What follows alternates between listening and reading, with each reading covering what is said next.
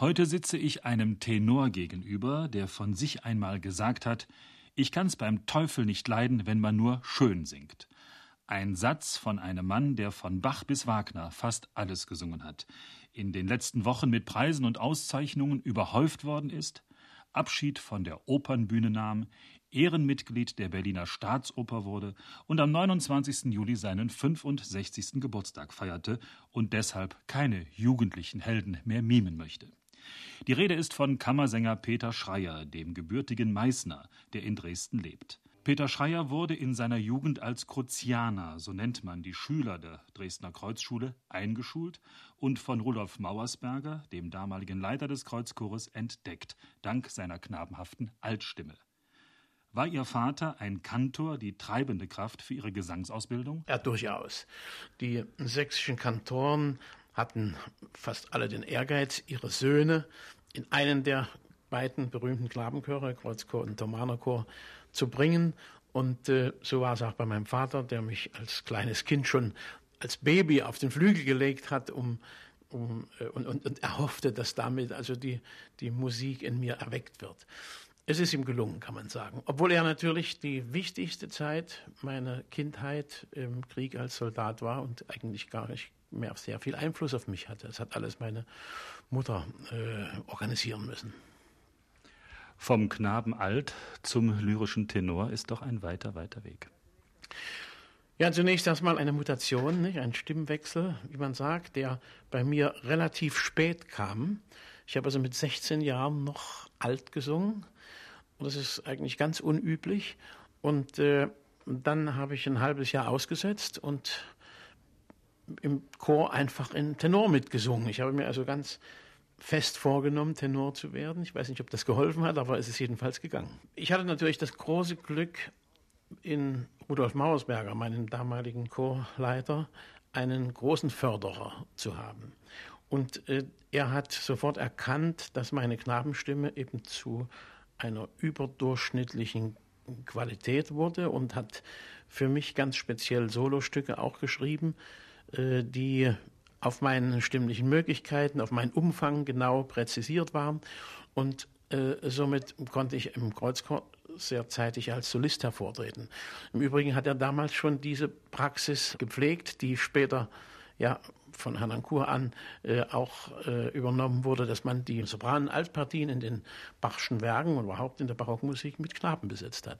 Peter Schreier, haben Sie nie daran gedacht, Ihre Heimat zu verlassen? Damals DDR, viele sind ja in den Westen gegangen, aber Sie sind Ihrer Heimat treu geblieben. Ja, also einmal muss ich sagen, äh, hätten wir alle weggehen sollen.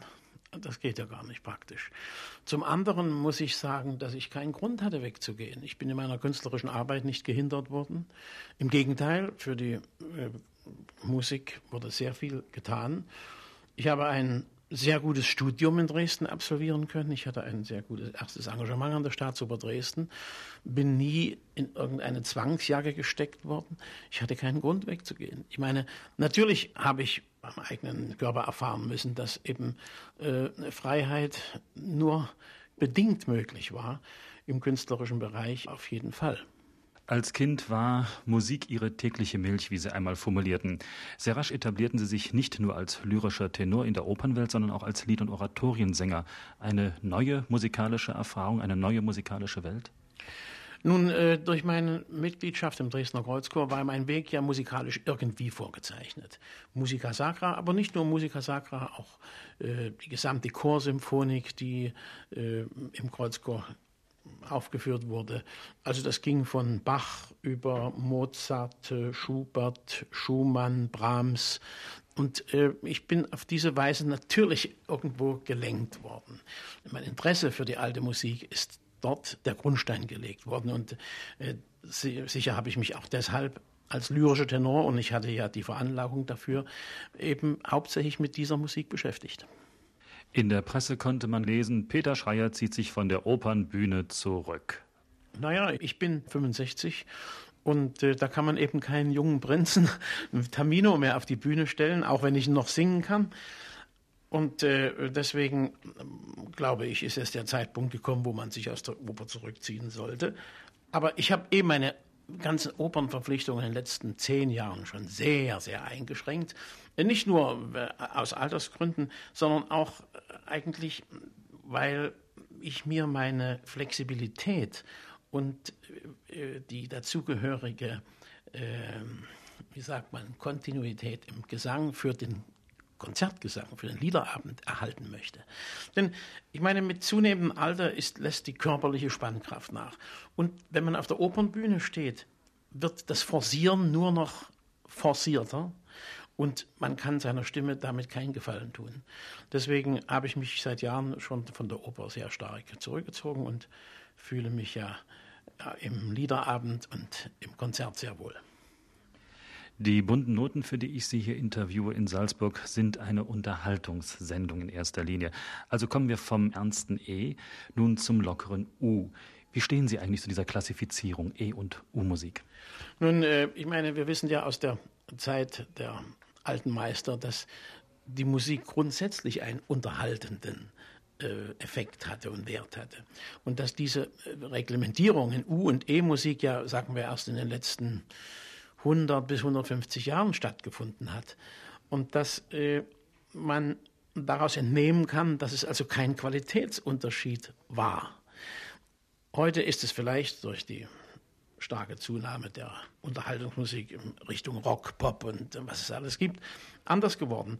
Aber ich äh, glaube, dass gerade der Tenor so viel schöne und interessante und wirkungsvolle äh, Lieder komponiert bekommen hat, dass man sie auch wahrnehmen kann. Sie sind ein großer international gefragter Sänger, aber auch Dirigent. Ich glaube, Anfang der 70er war es, wo Sie begonnen haben zu dirigieren, Orchester ja. zu dirigieren. Mhm. Also ich muss dazu vorausschicken, dass ich schon in meiner Studienzeit in Dresden äh, mich mit dem Dirigieren auch beschäftigt habe, habe das äh, Dirigierstudium aufgenommen und äh, habe allerdings dann als Sänger lange nicht daran gedacht, einmal zu dirigieren. Meine ehemaligen Kommilitonen von der Hochschule, die inzwischen auch in verschiedenen großen Orchestern waren, die brachten mich drauf und forderten mich auf, doch mal zu dirigieren. Und so habe ich dann einfach den Versuch unternommen, wobei ich mich jetzt im letzten Jahren besonders auf die Chorsymphonik äh, spezialisiert habe, weil ich natürlich dort eine ganz intensive äh, Beziehung hatte. Eine andere intensive Beziehung haben Sie zur Gartenarbeit. Sie sind ein Gärtner aus Liebe, habe ich mir so äh, angelesen oder habe davon ja, gehört. Ja, ich glaube, wenn ich nicht Musiker geworden wäre, hätte ich irgendetwas mit, mit, mit äh, Natur oder mit Landwirtschaft äh, gelernt und mich damit beschäftigt. Denn ich habe eine ungeheure Liebe zur Natur. Ich laufe gern, ich äh, beobachte gern, ich begeistere mich daran, wie aus, aus Erde wenn man einen Samen einlegt, eine Pflanze hervorgeht. Das sind für mich Wunder und an den Wundern erfreue ich mich jedes Jahr wieder.